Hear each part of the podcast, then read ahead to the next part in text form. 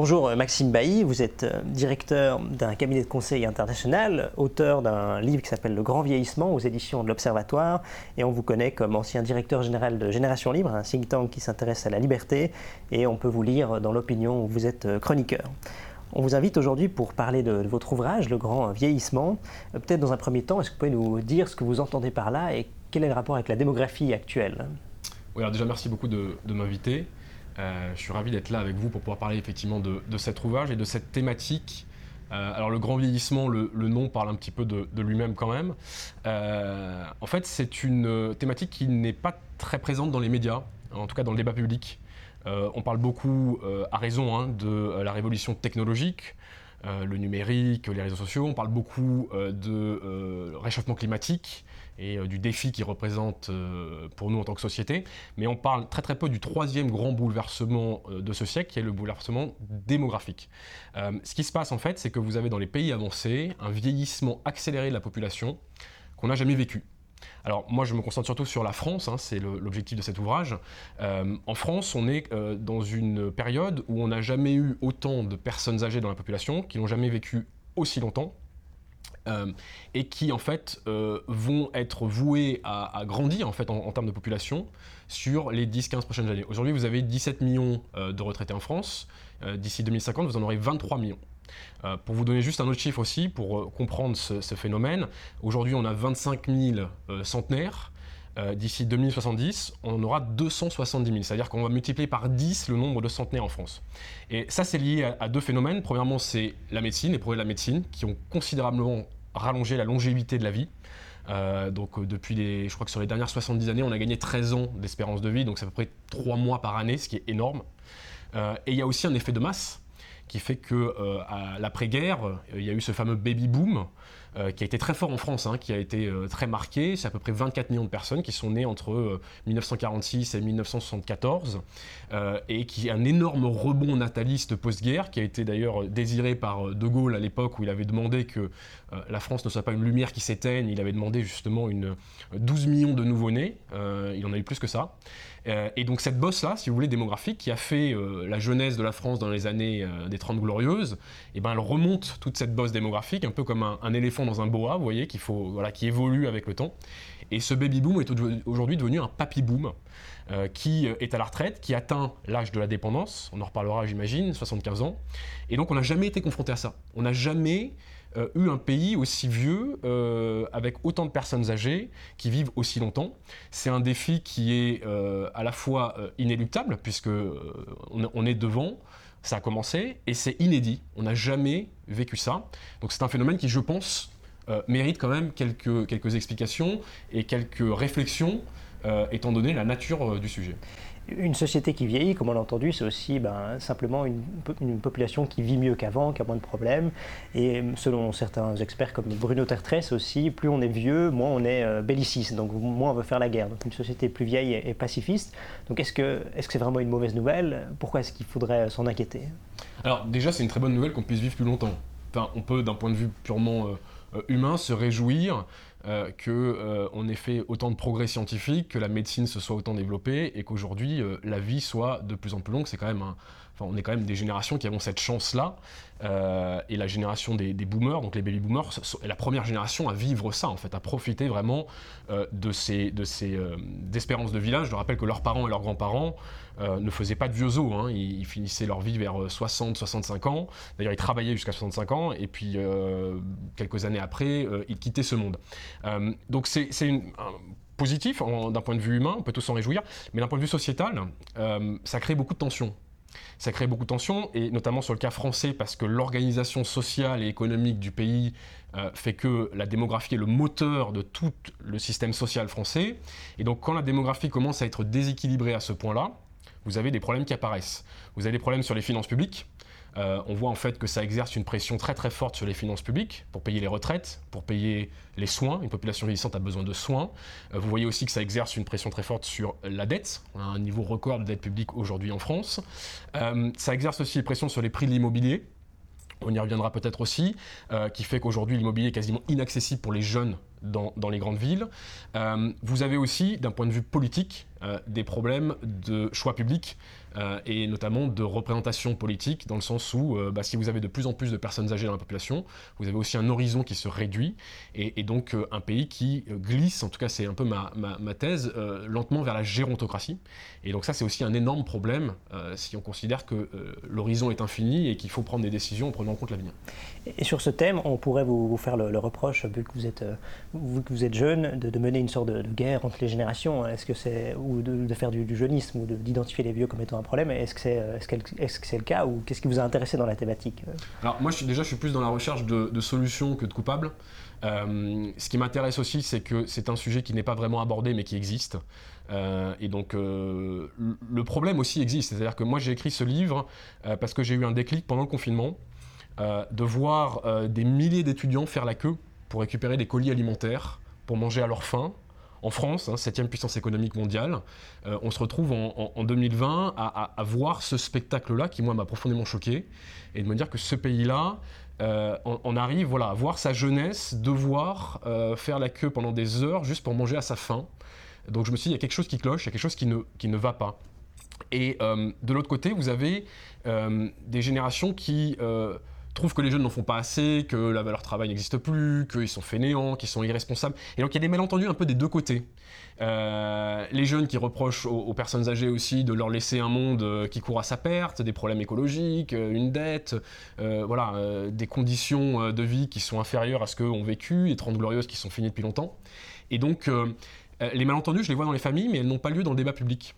Euh, et je pense que le débat public devrait s'emparer de ça parce que le risque, en fait, euh, c'est que, à force de ne pas en parler, de jeter un cage dessus, c'est que la jeunesse se désespère, que le fossé entre les générations se creuse et que ce qui fait quand même le socle familial d'une nation se détériore. Donc euh, l'idée c'est pas d'opposer les générations, l'idée en fait c'est de regarder de manière froide et crue les destins différents entre les générations et d'essayer de remédier euh, aujourd'hui à ce que je trouve est une vraie divergence euh, de conditions économiques entre les jeunes et les personnes âgées, en essayant justement d'avoir les mécanismes pour les réconcilier, plutôt que continuer à faire en sorte qu'ils dérivent et qu'ils ne cessent de se comprendre comme c'est le cas aujourd'hui. On a parlé du coup maintenant tout de suite des jeunes et de leur situation qui est moins favorable que, dans le passé. On, entend souvent que les, jeunes ont plus de problèmes pour accéder au travail ou accéder à la propriété. Comment est-ce qu'on peut expliquer cette différence, euh, tout simplement Déjà, pourquoi est-ce qu'on est arrivé là? C'est une très bonne question. Euh, alors déjà, il faut, euh, réaliser une chose, c'est qu'aujourd'hui, la pauvreté, elle est jeune. quand vous regardez les taux de pauvreté, le taux de pauvreté est beaucoup plus élevé, en fait, est le plus élevé de toutes les classes d'âge chez les moins de 30 ans, et il est le plus bas chez les plus de 65 ans. Aujourd'hui, le jeune, c'est un pauvre face. Enfin, oui, le jeune est un pauvre face à l'avenir, le pauvre est un jeune face à l'avenir. Euh, C'était pas le cas il y a 60 ans. Il y a 60 ans, euh, c'était les personnes âgées qui étaient euh, très mal traitées, on va dire, par le système social, qui finissaient dans des hospices, euh, qui n'avaient pas les soins qu'ils ont aujourd'hui, qui n'avaient pas les maisons de retraite. Et il y a un rapport qui est sorti en 62 qui s'appelle le rapport Larocque, qui est un, gros pavé qui vient d'être réédité, et je conseille à tout le monde la lecture, qui est un petit peu difficile, mais qui est intéressante pour se remettre dans le contexte de l'époque et qui explique qu'à l'époque, le pays favorisait les jeunes. C'était le baby-boom, c'était les écoles pleines, les universités pleines, c'était la France dynamique des Trente Glorieuses, et qui a euh, maltraité en fait ces personnes âgées, hein, euh, clairement. Euh, et donc ce rapport appelait à une vraie politique de la vieillesse, à mettre en place tout un, des dispositifs pour les aider. Ces choses faites, c'est vraiment ça a fait un réveil qui a permis aujourd'hui aux retraités d'avoir des soins, d'avoir des retraites qui sont plus que généreuses, d'être un des meilleurs, enfin le meilleur système de retraite au monde si on regarde simplement le niveau de vie des retraités, qui est supérieur aujourd'hui au reste de la population, ce qui est une anomalie totale. Euh, et donc, quelque part, on a, la vieillesse a été, euh, on a corrigé cette erreur-là, mais en 60 ans, tout s'est inversé. Et aujourd'hui, le sort des personnes âgées d'il y a 60 ans, c'est celui des, jeunes, parce que, pour plusieurs raisons, euh, ils ont un système social en fait qui ne les dessert pas. Vous savez qu'avant 25 ans en France, vous n'avez même pas le droit au RSA. Euh, parce que euh, l'immobilier est devenu quasiment inaccessible dans les grandes métropoles, euh, où à l'époque des boomers, vous pouviez acheter avec des crédits très peu chers et vos premiers salaires un appartement assez facilement. Aujourd'hui, vous devez vous endetter comme jamais. Vous avez euh, les primo-accédants qui euh, doivent tricher sur leur dossier, euh, qui ont des prix exubérants. On était sur 30 ans, qui doivent se, mettre de plus en plus loin sur la périphérie des villes. les étudiants, je ne vous en parle pas. Si vous êtes étudiant à Paris, par exemple, et que vous voulez vous loger dans un 5 mètres carrés, bon courage. donc en fait, le, pouvoir d'achat immobilier s'est vraiment détérioré l'accès au travail aussi, hein, le, chômage de masse euh, qui euh, n'existait pas pour les boomers en fait, qui est arrivé dans les années 70, fin des années 70. Aujourd'hui, on sait qu'il est structurel, on sait que les jeunes sont beaucoup plus dans un emploi précaire que les plus âgés, on va dire, qui sont dans des emplois en CDI ultra protégés. Et donc, ce marché du travail-là, en fait, il compense l'ultra rigidité des CDI par une ultra flexibilité. Euh, qui retombe sur les jeunes. Et donc au final, quand vous regardez le marché du travail, quand vous regardez euh, l'immobilier, quand vous regardez les niveaux de vie, euh, tout s'est détérioré pour les jeunes et c'est aujourd'hui eux qui sont la variable d'ajustement des politiques publiques. C'est eux qui subissent en fait les erreurs du passé et le fait qu'on n'a pas eu le courage, qu'on n'a pas eu la volonté en fait de faire les réformes nécessaires pour pouvoir donner à ces jeunes-là un accès justement aux systèmes sociaux, à l'immobilier, euh, euh, et, surtout d'avoir aussi un certain niveau de vie qui leur permette de regarder l'avenir sans avoir besoin d'aller faire euh, la queue pour, pour manger. je finis juste là-dessus, sur le Covid aussi, on a traversé une crise qui vient en fait, qui a complètement accentué ces disparités-là entre les générations, puisqu'il faut quand même rappeler que ce sont les, le virus était le moins vulnérable pour les jeunes, mais c'est eux qui ont été les plus vulnérables économiquement, et c'est eux qui ont subi de plein fouet une crise économique qui a été provoquée pour protéger les plus âgés euh, d'un virus. On a bien fait de protéger les plus âgés du virus, mais je pense qu'on n'a pas assez considéré l'impact que ça a eu sur les jeunes, puisque eux aussi ont été traités comme des personnes âgées à risque, et euh, de se retrouver en pantoufle à, 18h euh, chez soi, dans la fleur de l'âge, je ne sais pas si c'est quelque chose de très réjouissant quand on a l'avenir devant soi. On va parler du, Covid plus tard et également des, solutions que vous avez, des réformes que vous identifiez pour remédier au, statut quo qui n'est pas satisfaisant. Avant de passer à ça, on va encore s'intéresser euh, plus en détail euh, à la, conséquence démocratique euh, du vieillissement de la population. Dans le livre, vous dites que depuis 2014, les plus âgés, ils ont la suprématie démographique dans une démocratie, typiquement en France. Et du coup, ça pose la question de, l'avenir de l'État-providence. L'État-providence, ses principales dépenses sont liées au vieillissement de la population. Donc les coûts de la santé vont exploser, les coûts de la retraite vont, vont exploser. Et du coup, il se pose la question, en tant que citoyen, en tant que jeune, euh, est-ce que c'est possible d'avoir un système où une majorité des gens peut décider d'augmenter les dépenses et que ce soit les autres qui les payent? Est-ce que vous avez l'impression que le, le vieillissement de la population est compatible avec un système de démocratie majoritaire. Alors, déjà, il faut bien comprendre quand on parle de l'État-providence, et là on est dans le cadre français, hein, parce que ça change bien sûr euh, entre pays, euh, la France a fait le choix à la libération d'un État-providence qui est en fait un, gigantesque transfert de richesse entre générations. Euh, notamment sur la thématique de la retraite, ce sont les actifs d'aujourd'hui qui payent pour euh, les actifs d'hier. Donc en fait, euh, aujourd'hui, moi je ne cotise pas pour ma retraite, je cotise pour la retraite des retraités actuels. Le, problème que ça pose forcément, c'est que quand vous avez de moins en moins d'actifs pour de plus en plus d'inactifs retraités, euh, le déséquilibre fait que, et c'est exactement ce qui se passe aujourd'hui en France, vous avez le rapport entre le cotisant et retraité qui se détériore très très vite. Vous avez de plus en plus de retraités et de moins en moins de cotisants. Euh, du coup, les cotisants, les actifs subissent des taux de cotisation de plus en plus élevés. Euh, ma génération, celle d'après, en fait, ont des taux de cotisation qui n'ont jamais existé par le passé, parce que quand les boomers, donc ceux qui sont aujourd'hui à la retraite, étaient actifs, il y avait très peu de retraités, qui d'ailleurs bossaient jusqu'à 65 ans et qui ne vivaient pas très longtemps. Donc aujourd'hui, comme on, vient de le rappeler, c'est tout l'inverse. Et donc on se retrouve dans une, solidarité qui est complètement déséquilibrée. Euh, et, donc ça, je pense que ça pose problème parce qu'on a fait le choix de la répartition. Encore une fois, la retraite, c'est pas par capitalisation, c'est-à-dire que c'est pas chacun qui épargne pour sa propre retraite, c'est qu'en fait tout le monde collectivement contribue en roulement permanent à la retraite des retraités d'aujourd'hui. Euh, donc ça, ça pose un énorme problème parce qu'on n'a pas assez de gens finalement pour financer ça, donc on est obligé d'augmenter le taux de cotisation, puisqu'en France, on n'a pas choisi de baisser le niveau des retraites et on n'a pas choisi de repousser l'âge de départ à la retraite. Au contraire, on a fait l'inverse, Mitterrand en 82, qui recule à 60 ans l'âge de départ à la retraite. Donc tout ça, c'est facturé aux générations de jeunes, générations qui viennent aujourd'hui. D'ailleurs, on oublie souvent de le dire, quand on parle de justice sociale dans le débat public et qu'il ne faut pas augmenter l'âge de départ à la retraite, il faut expliquer que c'est les jeunes qui payent en fait euh, ce choix-là. Donc ça, ça pose un énorme problème en termes de protection sociale, en termes de financement de la protection sociale. Il y a aussi la question de la dépendance. Euh, comment est-ce que vous faites euh, une population âgée à partir de 75 ans, c'est ce que les médecins estiment comme étant le, seuil où vous commencez à perdre un petit peu vos, euh, capacités cognitives, où bah, il faut peut-être vous placer en EHPAD, où vous n'avez plus votre autonomie. Et donc tout ça, c'est un effet du grand vieillissement qui n'a pas du tout été budgété puisqu'on n'a jamais en fait demandé euh, de cotiser dans ce sens-là. Et aujourd'hui, on se retrouve face à une explosion de la demande en EHPAD, de la perte d'autonomie, qui demande, alors sur nos estimations, ça va entre 5 et 20, 30 milliards d'euros sur les 10, euh, 20 prochaines années. Donc c'est énorme. Qui c'est qui va payer ça? C'est la, question. Alors, moi, mon intuition, c'est que ça va être encore sur les actifs, euh, alors qu'il aurait fallu demander aux générations qui sont aujourd'hui confrontées à ça de le faire à l'époque où elles pouvaient encore le faire. Aujourd'hui, elles peuvent le faire, elles ont les moyens de le faire. C'est une, des solutions que j'ai, c'est-à-dire que je pense que comme ces, euh, ces générations-là, qui sont aujourd'hui les plus riches d'un point de vue de niveau de vie, d'un point de vue patrimonial, elles ont les moyens aussi de pouvoir contribuer à cet effort-là, et je pense qu'il faut rééquilibrer euh, les efforts. après, vous posez la question de la majorité, effectivement, en 2014, il y a eu une grande bascule qui est passée complètement, euh, on va dire, euh, euh, sous, le secret, c'est qu'en fait, les plus de 60 ans, pour la première fois dans l'histoire de France, sont devenus plus nombreux en proportion que les moins de 20 ans. La France, qui était un pays jeune jusqu'à jusqu'à présent, devient voilà, un, pays vieux et qui, du coup, se retrouve dans une situation où les dépenses publiques explosent on peut, vraiment utiliser le terme. Depuis 2000, euh, les deux tiers de la hausse de la dépense publique en France, ce sont les retraites. Euh, les hôpitaux, les EHPAD, euh, les soins, tout ça, c'est quelque chose qui, encore une fois, n'est pas budgété, qui va rajouter à la dette et qui va rajouter à l'effort de, de, financement des jeunes. Je pense qu'il faut que tout le monde puisse contribuer à ça parce que personne n'est responsable de la démographie et c'était un petit peu d'ailleurs votre question d'avant, euh, personne n'est coupable de ça quelque part. Euh, il y a eu de la procrastination politique euh, pendant des années, il y a eu un horizon très court terme des dirigeants qui n'ont pas voulu voir le problème, qui aujourd'hui s'impose à nous. et donc je pense qu'il faut partager les efforts plutôt qu'essayer de, trouver des coupables et des responsables.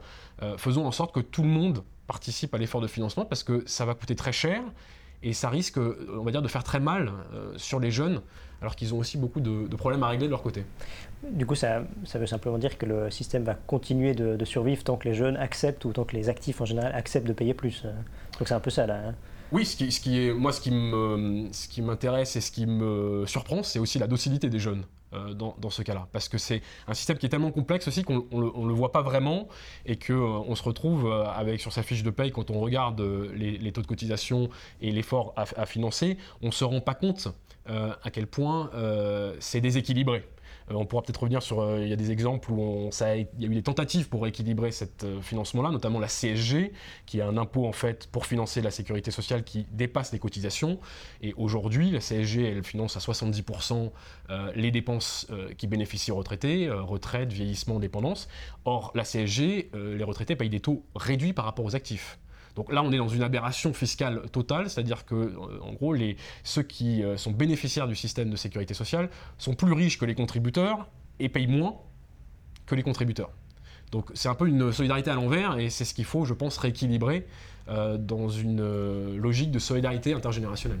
Et dans l'exemple de la, CSG, il y avait, je crois, dans le livre, une réforme qui a été proposée sur la CSG et le gouvernement était revenu en arrière sous la peur de la pression justement d'un d'un poids démographique, euh, enfin simplement électoral, qui était important. Il ne voulait pas s'aliéner le, vote des, des oui, c'était, euh, c'était Emmanuel Macron qui avait, qui avait, promis ça en 2017. Euh, pour les bonnes raisons, en expliquant justement qu'il fallait mieux partager les efforts, que les retraités devaient aussi euh, avoir un taux de retraité qui soit simplement aligné sur celui des actifs. Hein. C'était pas, pas le rendre supérieur, mais simplement l'aligner pour qu'il contribue aussi à cet effort-là. Euh, il l'avait fait, puisque c'était une promesse électorale et qu'il a été élu. Et quand il l'a fait, en fait, il y a une bronca qui est montée très très vite. C'était juste avant les élections européennes, donc panique dans la majorité. Et donc ils ont décidé non seulement de revenir sur la décision, mais en plus de rembourser le trop perçu. Et donc le taux de CSG était augmenté pour les actifs, mais il a été rabaissé pour les retraités, donc on se retrouve dans une situation encore pire qu'avant. Euh, et effectivement, euh, ce trop perçu qui a été reversé a permis à Emmanuel Macron de gagner les européennes, puisque, euh, on y reviendra, mais dans une logique gérontocratique, donc quand ce sont les personnes âgées, les plus de 60 ans, qui ont le pouvoir politique par la force de la démographie, ce sont eux qui décident des élections, et ils ont effectivement, pendant les européennes, voté massivement pour le parti d'Emmanuel Macron. Donc quelque part, cette reculade qui a été mauvaise d'un point de vue intergénérationnel a été très bénéfique d'un point de vue politique. Donc le, cynisme politique est, payé en, termes de, gérontocratie, donc quand les personnes plus âgées ont, le pouvoir euh, électoral, on va dire.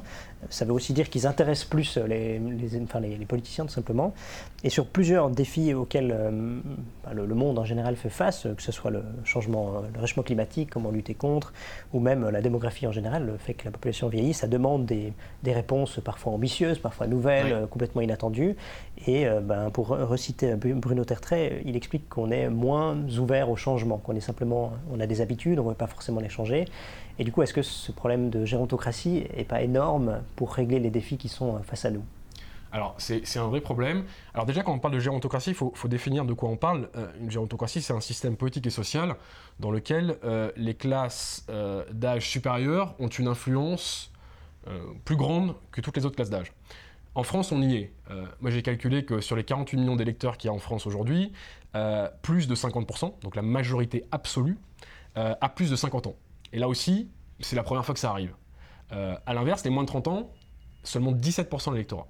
Donc, par exemple, quand on entend dire que les jeunes devraient aller voter s'ils voulaient faire entendre leur voix, en fait, si tous les jeunes votaient, euh, c'est insignifiant, c'est complètement minoritaire, je dirais même négligeable, 17% simplement l'électorat. Euh, donc en fait, on se retrouve dans un système où aujourd'hui, les plus de 50 ans ont trois fois plus de poids électoral que les moins de 30 ans. Donc c'est-à-dire que c'est trois fois plus rentable pour un homme politique d'aller parler, d'aller chercher les voix des plus de 50 ans que d'aller parler aux jeunes. Et d'ailleurs, on l'a bien vu pendant la campagne électorale en France, on n'a pas parlé d'un des vrais sujets, euh, d'un vrai problème aujourd'hui euh, que doit affronter la jeunesse, c'est le logement, c'est trouver un toit, être bien logé. Le logement, euh, on ne l'a pas du tout entendu dans le débat public de la campagne, parce que ça n'intéresse pas les plus de 50 ans qui sont déjà propriétaires, voire multipropriétaires, et qui du coup n'ont pas ces problèmes-là. On n'a pas beaucoup parlé de la dette publique, on a un peu parlé d'écologie, mais comme souvent en France, de manière très caricaturale et symbolique. Et donc du coup, euh, oui, euh, on a parlé de sécurité, on a parlé de retraite, euh, on a parlé donc de thématiques qui sont un peu biaisées justement par ce, glissement démographique là. Et donc oui, ça pose problème parce que si vous voulez, l'horizon de ce qu'on appelle l'électeur médian, donc celui qui en fait est le, point de gravité électorale, cet électeur médian là, il vieillit et il n'a pas les mêmes problématiques ou les mêmes préférences qu'un électeur plus jeune qui commence dans la vie euh, qui cherche un boulot, qui cherche un logement, qui veut fonder une famille, euh, et qui se demande tout d'un coup pourquoi euh, il est autant taxé et pourquoi ses cotisations sont aussi élevées. je ne vous parle pas du climat et de l'espèce d'ambiance de fin du monde sur la crise climatique, mais on peut dire voilà, il a en droit de se demander des comptes, et, et aujourd'hui, le système politique en fait empêche à la jeunesse de se prononcer, aussi par faute de la jeunesse qui ne va pas aux urnes, hein, qui ne se déplace pas, on y reviendra euh, peut-être. Ça, c'est un vrai sujet, moi, qui m'inquiète énormément. Euh, et donc, comment faire dans ce cas-là? Alors, il y en a qui disent qu'il faut donner plus de voix aux jeunes. Il faut carrément enlever euh, le droit de vote aux personnes âgées. il faut faire du par pondération. Alors, tout ça, je trouve ça un peu radical. Sur le papier, ça peut être intéressant, mais je ne vois pas comment on va rétablir du lien entre les générations en faisant des discriminations par âge, devant les urnes. Ça, je pense que c'est euh, quelque chose qui euh, pourrait en rebuter plus d'un, et à juste raison. Euh, il y a quelque chose d'intéressant quand même, c'est que quand vous regardez le Pays de Galles, ils ont fait passer une loi sur le bien-être des générations futures, avec un haut commissaire aux générations futures, qui est chargé de passer au peigne fin toutes les politiques publiques, avec un principe de soutenabilité, pour regarder en fait que les décisions qui sont prises soient cohérentes euh, avec l'avenir et ne soit pas simplement du court-termisme euh, à deux balles comme on a l'habitude de, voir dans les politiques publiques. Donc ça, je, trouve ça intéressant et de, si vous voulez, transformer le principe de précaution qu'on a en France en un principe de soutenabilité qui irait euh, de l'écologie aux finances publiques. il y a aussi la Cour constitutionnelle allemande, par exemple, qui commence à prendre la parole sur la justice entre générations et qui a retoqué la dernière loi climat en Allemagne en disant que les efforts de réduction de CO2 pesaient beaucoup trop sur les générations à venir et pas assez sur les générations actuelles et que du coup il y avait une injustice flagrante et ils ont refusé du coup de, faire passer cette loi en disant il faut que vous modifiez ça pour que les efforts soient mieux partagés. Donc les institutions commencent à prendre ça en compte, mais c'est ce qui s'appelle la tragédie des horizons, le fait qu'aujourd'hui vous prenez une décision aujourd'hui qui n'est pas cohérente avec le long terme. Et effectivement, une population de plus en plus vieille, euh, même si elle peut avoir des préférences pour l'écologie aussi, être très sensible à ces sujets-là, euh, forcément n'a pas le même horizon et donc n'a pas le même vote ou les mêmes euh, implications et considérations que d'autres. Je finis là-dessus. L'offre politique s'adapte à la demande politique. c'est un marché. Et donc forcément, vous avez des partis politiques qui en fait ne parlent plus aux jeunes, qui ne s'intéressent plus à ces thématiques-là, et qui du coup sont uniquement concentrés sur gagner la prochaine élection plutôt que préparer le monde pour la prochaine génération.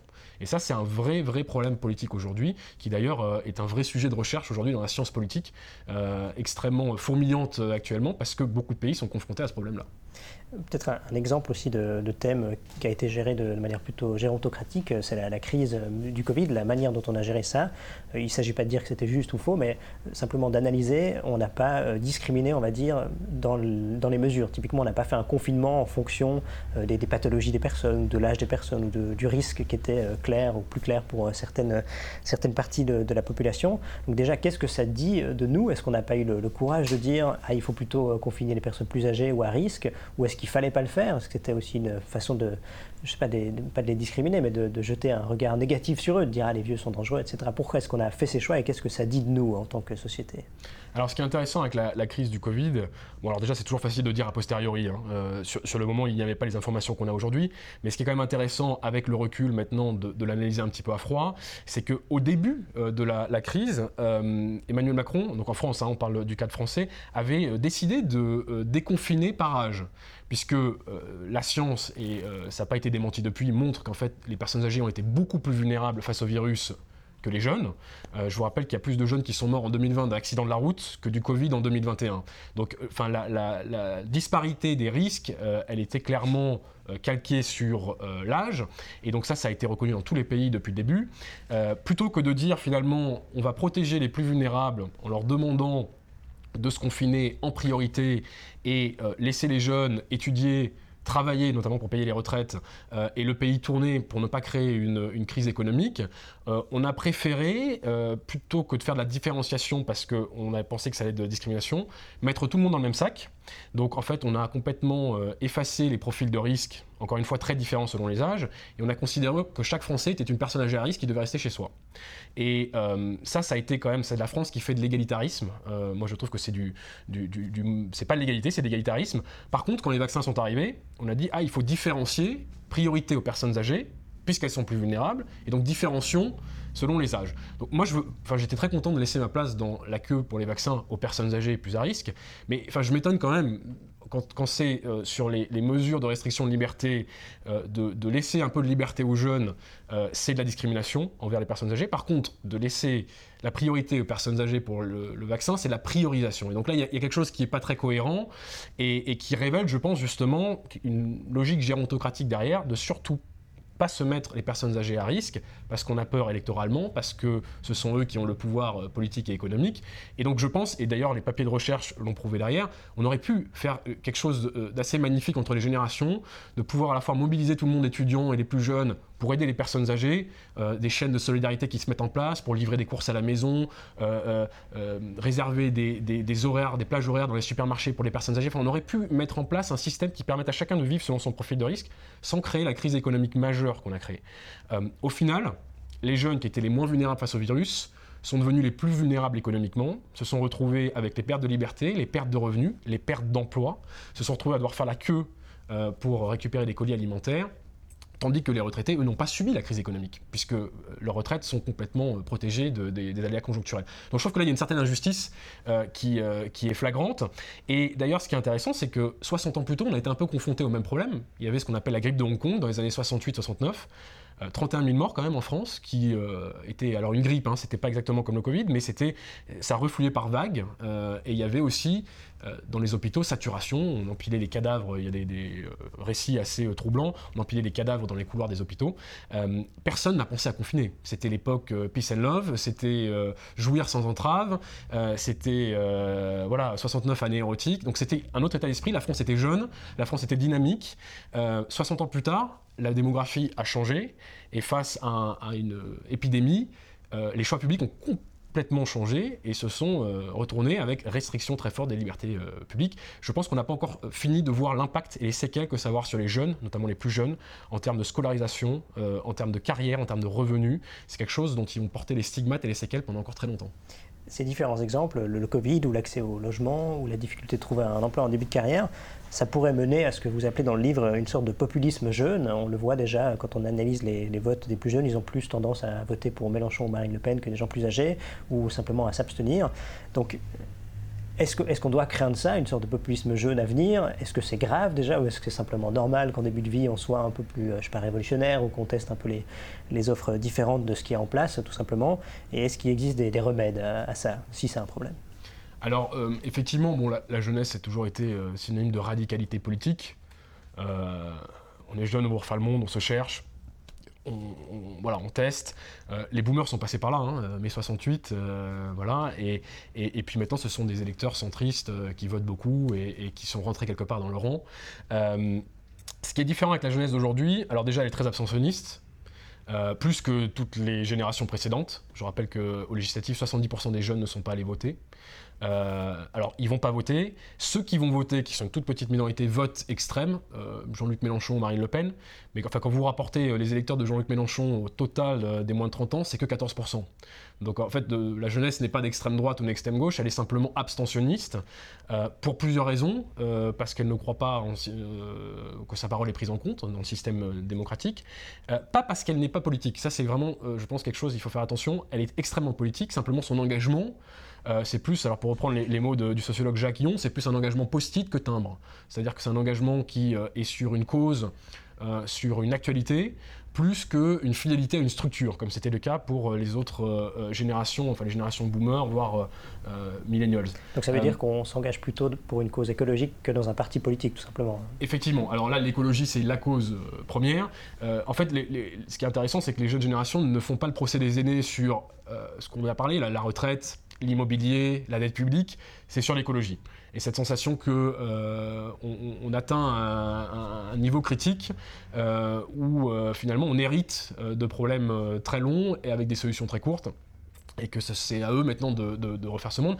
Alors, cette conscience écologique, moi je trouve ça très très bien. Le problème, c'est qu'elle est récupérée euh, et qu'on trouve, euh, voilà, on, explique aux jeunes que pour être vert, il faut être rouge, qu'il euh, faut revenir au planisme, qu'il faut revenir au collectivisme, sachant que le planisme et le collectivisme riment plus avec productivisme que écologie et qu'il faut aller voir du côté de la mer d'Aral pour comprendre que ce ne sont pas les, plus écolos, loin de là.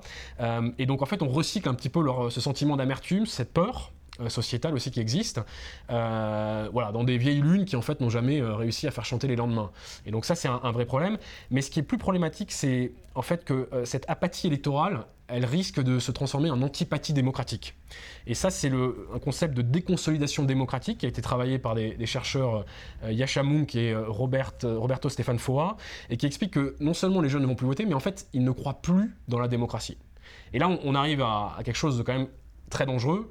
Et euh, je, l'explique dans le livre avec des, graphiques d'ailleurs qui m'ont fourni, que j'ai mis en exclusivité dans, le livre. Je fais un peu de, un peu de promotion, excusez-moi. Euh, en fait, quand vous regardez les nouvelles générations, le, sentiment démocratique s'érode très très très vite au fur et à mesure qu'elles prennent de l'âge. Et ça, c'est tout à fait nouveau. Et, en fait, euh, d'ailleurs, dans les sondages, quand vous demandez est-ce qu'un homme fort à la tête du pays vous irait mieux qu'une assemblée ou un président, les, les, scores les plus élevés, c'est chez les plus jeunes. Et donc moi, je pense que le vrai risque, ce n'est pas une guerre des générations, c'est en fait une sorte de séparatisme de la jeunesse où à force d'être euh, plus considérée économiquement, d'être complètement négligée politiquement, euh, en fait, elle se retourne euh, pas contre les élus, mais contre le système lui-même, et qu'elle ne croit plus du tout à la démocratie. Et je pense que plus ça va durer, et plus, plus ça, ça va être très très compliqué à gérer. Et qu'encore une fois, ce qui s'est passé avec les 68 arts, qui sont ensuite devenus des électeurs centristes très mobilisés, je pense que ça ne se passera pas comme ça pour les générations d'aujourd'hui, qui risquent d'avoir vraiment un divorce avec la démocratie. Et ça, c'est le vrai euh, risque pour moi. Si on ne fait rien, si on ne change rien. Là, on a évoqué les, différences qu'il y a entre les différentes générations en termes de, valeurs ou même de, respect du système ou de, motivation envers un, système. Dans le livre, vous évoquez aussi le fait que les générations, contrairement à ce qu'on peut croire, n'ont pas des énormes différences sur plein d'autres points. Euh, on dit que les, jeunes sont fainéants, on ne croit plus à la valeur du travail. Et dans le livre, vous montrez qu'au contraire, c'est toujours une valeur qui est importante pour eux et qu'au final, les, générations, on a l'impression qu'elles sont si différentes, mais qu'elles partagent encore beaucoup de choses. Alors en fait, oui, on, a tendance à se focaliser sur euh, les jeunes woke, voilà, euh, illibéraux, euh, intolérants, euh, qui, qui font, font, peur à beaucoup de monde et, à raison. Mais ça, c'est une petite minorité, en fait. Hein. En, il y a une loupe médiatique sur cette minorité-là. Enfin, les, enquêtes le montrent. La jeunesse française n'est pas woke. C'est voilà, simplement une frange extrémiste radicale, comme ça a toujours existé, qui se met à faire, racialiser l'antiracisme et, à rendre sexiste le, le néo-féminisme. Donc ça, c'est un vrai sujet. Mais il ne faut pas être détourné par ça. Euh, quand on regarde les enquêtes sociologiques, euh, moi je me réfère à l'enquête notamment de, de Galland et, Roudet, qui sont des enquêtes sur plusieurs décennies. Ce qui est assez frappant, c'est que finalement, euh, quand on, demande les valeurs et leurs préoccupations, bah, c'est très classique, bien gagner sa vie, trouver un toit et créer une famille. Euh, ça, c'est quand même intergénérationnel. Enfin, c'est pas quelque chose de nouveau ou, voilà, c'est quelque chose qui est assez, euh, assez profond. Mais malheureusement, elles ont plus les mêmes conditions pour pouvoir le faire qu'avant pour les raisons qu'on a citées économiques, d'accès au logement, d'accès au travail et, de, pouvoir d'achat. Et donc la famille et le travail sont encore deux très forts piliers. Et donc en fait la demande, ce n'est pas tant de, si vous voulez, des nouvelles demandes de la part des nouvelles générations, mais simplement d'avoir la même chance que leurs aînés sur ces piliers-là euh, de sociologiques en fait, et qui sont pour moi les, fondements de la société, et qui sont toujours très forts. La valeur travail, euh, dans certaines études, elle est même plus élevée que euh, ce qu'on mesurait dans les années 80. Donc en fait, c'est pas l'envie de travailler, c'est pas la volonté de travailler qui manque aux jeunes, c'est simplement d'avoir les opportunités et les conditions de pouvoir se projeter dans un avenir et d'avoir un emploi qui soit, qui ait du sens, qui ne soit pas précaire et qui leur permette de bien gagner leur vie ça va rassurer euh, ceux qui pensaient que les, jeunes étaient si différents et qui ne pouvaient pas partager la société avec eux. Euh, sur un point, les, jeunes et les vieux sont, enfin les plus âgés sont euh, moins d'accord et c'est un renversement historique. Dans le passé, les, jeunes étaient plutôt pro-liberté d'expression et les plus âgés moins.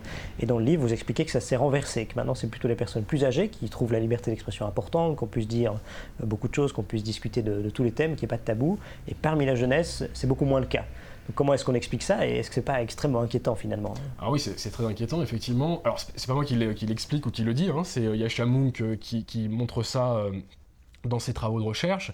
Et effectivement, il constate que les boomers, quand ils étaient jeunes, c'était interdit d'interdire. Et donc en fait, c'est la liberté d'expression euh, euh, a gagné du terrain euh, dans les années 70, 80, les radios libres, la presse. on, a, effectivement eu un certain oxygène qui s'est mis autour de la parole. et aujourd'hui, on constate un recul de la liberté d'expression, qui n'est pas une censure euh, publique, mais qui finalement est une censure euh, presque sociétale. Euh, on revient sur les woke, en fait, donc le, sujet à la mode que certains d'ailleurs aiment, beaucoup traiter, un petit peu trop d'ailleurs, je pense, parce que c'est pas vraiment le sujet, mais, mais ça, fait, ça fait parler et puis ça donne du grain à moudre à beaucoup. mais effectivement, ce wokisme-là est fait de beaucoup d'intolérance et qui en fait refuse jusqu'à effectivement une certaine parole contradictoire. Et ça, je pense que euh, c'est quelque chose qui couvre dans la jeunesse, qui est assez, euh, assez inquiétant, euh, qu'on a vu naître sur les campus américains. Hein. ça a été importé en France. D'ailleurs, tous les anglicismes, les safe space, euh, euh, les trigger warning, les choses comme ça, c'est américain. Enfin, c'est des anglicismes qui prouvent bien l'origine de tout ça.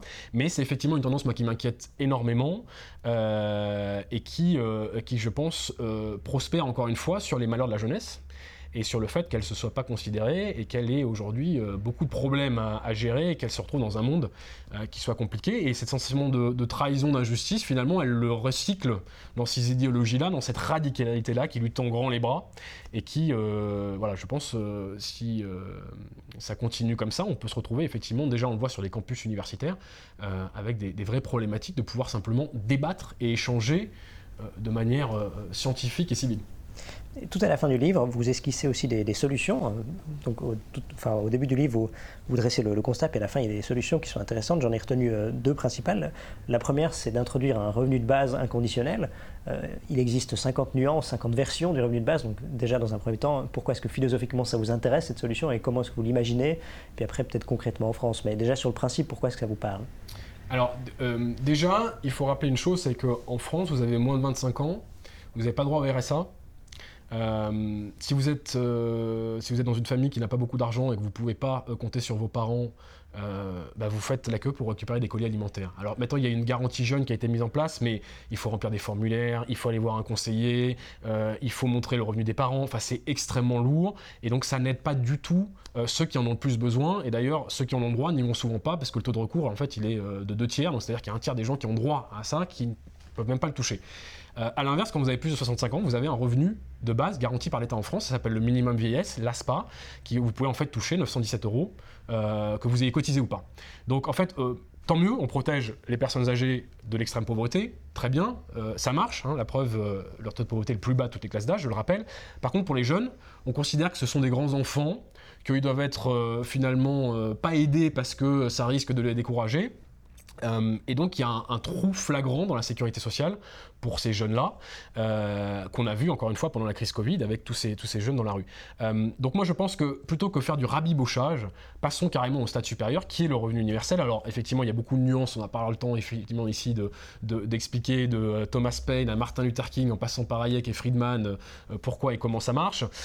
mais nous, moi j'ai repris le, format libéral qui a été développé notamment par Marc de Basquiat avec lequel on a travaillé à Génération Libre et qui est en fait de, proposer un, un, un revenu inconditionnel à partir de 18 ans de 500 euros pour tout le monde, quel que soit votre âge, quelle que soit votre occupation, quelle que soit votre couleur de peau, euh, qui soit financé par un impôt sur le revenu de 30%, une flat tax, qui permet en fait de financer intégralement cet impôt sur le revenu-là. Et donc au final, c'est un, impôt négatif, c'est-à-dire que quelqu'un qui touche 1500 euros euh, va, toucher 400, va payer 450 euros d'impôt, 30%, et va recevoir 500 euros d'impôt sur le revenu, quoi qu'il arrive, euh, de, revenu universel, pardon. Euh, donc en fait, c'est quelque chose qui s'équilibre euh, en fait au fur et à mesure que votre salaire augmente, qui garantit que le travail paye toujours plus que l'inactivité, parce que ça efface complètement les effets de seuil qui sont aujourd'hui très présents.